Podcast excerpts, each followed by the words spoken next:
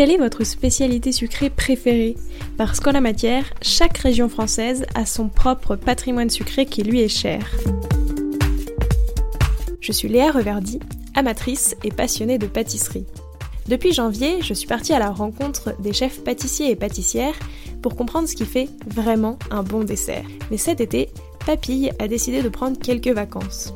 Alors pendant tout l'été, j'ai décidé de vous emmener avec moi à la découverte des spécialités sucrées des différentes régions françaises, mais aussi à la rencontre de celles et ceux qui les réalisent et perpétuent ces traditions depuis de nombreuses années. Avis aux gourmands, je vous préviens, vous allez avoir envie de tout goûter. Alors c'est parti, papy part en vacances. Bonne écoute Bonjour à tous et à toutes cette semaine, notre périple se poursuit dans le nord et il nous réserve plein de bonnes surprises sucrées. Et revoici l'île, sa grande place et le roi soleil qui la domine. La première, c'est le merveilleux, et comme son nom l'indique, c'est une vraie merveille. Spécialité du nord de la France et des Flandres, les merveilleux ont été quelque peu oubliés avant d'être remis au goût du jour par Frédéric Vaucan dès 1982 lorsqu'il ouvre sa première pâtisserie artisanale à la motte au bois dans les Flandres. Il en ouvre ensuite une seconde à Hasbrook en 1987, et c'est seulement 15 ans plus tard que Frédéric inaugure son premier magasin lillois au merveilleux de Fred, qui compte aujourd'hui plus d'une vingtaine de boutiques en France, mais aussi dans le monde. Pour en savoir plus sur ces délicieux petits gâteaux, j'ai donc appelé Frédéric Vaucan des merveilleux de Fred. 87, je me suis rendu compte vraiment qu'il y avait un engouement, donc j'ai tout axé un petit peu sur ce gâteau, jusqu'au jour où en 96, j'ai décidé d'appeler ma boutique par le nom du gâteau. Si vous ne connaissez pas le merveilleux, c'est tout simplement une meringue enrobée de crème fouettée au chocolat et recouverte de copeaux de chocolat noir pour sa recette originale. Mais aujourd'hui, Frédéric l'a décliné en plusieurs formes et saveurs. Je l'ai décliné d'abord en, mini à l'époque, en gâteau 4-6-8 personnes, etc. J'ai décliné d'autres parfums qu'à partir de 2003. Commencé par le genre chocolat blanc, hein, le spéculoos. On l'appelle l'incroyable. Ils sont restés de vraiment longtemps, je pense que jusque 2010 environ. Et il y a qu'une bonne dizaine d'années que j'ai fait celui au café d'abord, après le au caramel et voilà, cerise et praliné. Les merveilleux de Fred comptent désormais 7 parfums différents et 2-3 éphémères qui varient selon les saisons. On a fait un citron jaune euh, cette année, au printemps là. Donc euh, qui n'a pas eu tout le même goût, qui est sympa, c'est frais en plus pour eux. Voilà. La fois d'avant, on avait fait un fruit rouge pour la Saint-Valentin qui était excellent avec euh, la collaboration de Valrhona en chocolat. La meilleure façon de les déguster Frédéric Vaucan a sa petite idée. Moi, je dirais qu'il doit être bien froid, il doit être croustillant, c'est rare, c'est pas facile à l'avoir croustillant parce que ça fond très vite. Et en boisson? Le top du top, c'est un champagne. Le secret des merveilleux de Fred?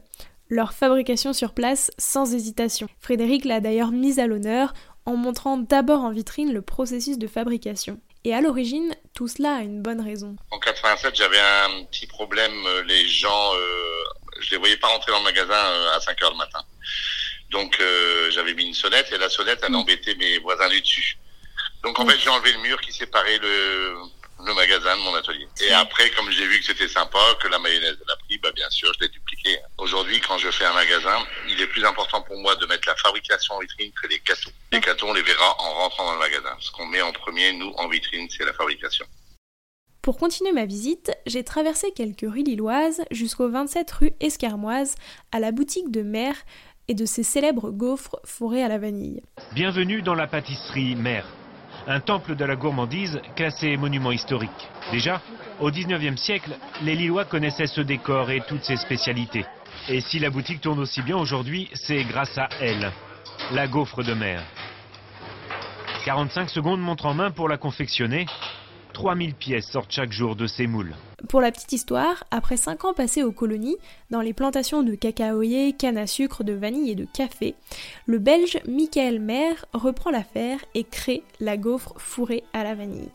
La gaufre est cuite entre deux fers à l'emblème de la maison, qui sont ensuite détourés à l'emporte-pièce et bien sûr garnis à la main. Si la recette reste inchangée depuis 1849, elle a été déclinée à divers parfums le temps d'une saison. Et vous aurez peut-être l'occasion de goûter pistache et griotte, spéculoos, marron, praliné soufflé, citron et agrumes ou encore framboise si vous avez de la chance.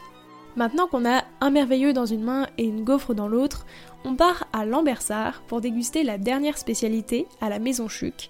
Je veux parler bien sûr des Chucs du Nord. En 1887, Victor Pitot eut l'idée de verser le restant de son café sur du caramel. Il mélangea ensuite le tout et le roula dans du sucre de betterave avant de laisser refroidir le bonbon. Et c'est comme ça qu'est née la Chuc du Nord. Pour en savoir plus sur ces petits bonbons, j'ai contacté la Maison Chuc. La société euh, La Maison Chuc est une euh, société qui est grossiste en confiserie et qui propose des produits régionaux, des produits qui sont fabriqués dans des, dans des sites de production euh, basés dans la région euh, Hauts-de-France. Les chucs sont des, des, des petits bonbons, donc des confiseries en café enrobé de caramel. D'ailleurs, si vous ne connaissez pas par cœur le vocabulaire ch'ti, chuc signifie tout simplement sucre. Pierre Aubourg est un vrai nordiste, vous connaissez, je suppose, le petit quinquin. Oui, Bon. bien. Il y a un passage, un couplet de la chanson, dans lequel la maman du petit quinquin, hein, du petit garçon, elle lui promet garçon, en récompense, petit s'il est sage, Ouais. du gogo. Du. Vous vous souvenez des paroles? Euh, vaguement. Il comme- est, elle, Vin anarchiste, maintera du Du pain d'épices, euh, du chuc à gogo, si t'es sage et que te Fais dodo. Petit Et après, ça va mieux le refrain. Dors, un petit quinquin, un petit pouchage, ça, ça va mieux. Je connais mieux ça. Et comme beaucoup d'autres spécialités, En fait, comme les bêtises de Cambrai, de c'est des bonbons qui ont été créés euh, un peu. Les, bêtises de Cambrai par erreur, c'est quelqu'un qui avait fait une erreur, une bêtise, donc d'où le nom de bêtise de Cambrai. Bon, les chucs, c'était un reste de café, il a mis dans le caramel pour essayer de voir ce que ça allait faire. Et puis en fait, ça donne un goût très, euh, euh, très agréable, et finalement, la recette est restée. Par tradition, les chucs du Nord sont aujourd'hui emballés en papillotes rouges rayées de blanc. Et c'est sur cette dernière spécialité que j'ai achevé ma visite du Nord. Évidemment, il reste encore plein de spécialités sucrées comme les bêtises de Cambrai dont on a un peu parlé, ou encore la tarte au sucre, ou plutôt la tarte au chuc, à découvrir lors de ma prochaine visite. Mais si vous passez l'été dans la région, même le temps de quelques jours, je vous invite à toutes les déguster. Promis, vous ne serez pas déçus. Toutes les infos et adresses des différentes boutiques dont on a parlé sont à retrouver dans le descriptif. Et la semaine prochaine, on enfile une marinière, une bigoudaine et on met le voile au pays du cidre. Je vous laisse deviner notre prochaine destination et on se retrouve directement sur place. Bon appétit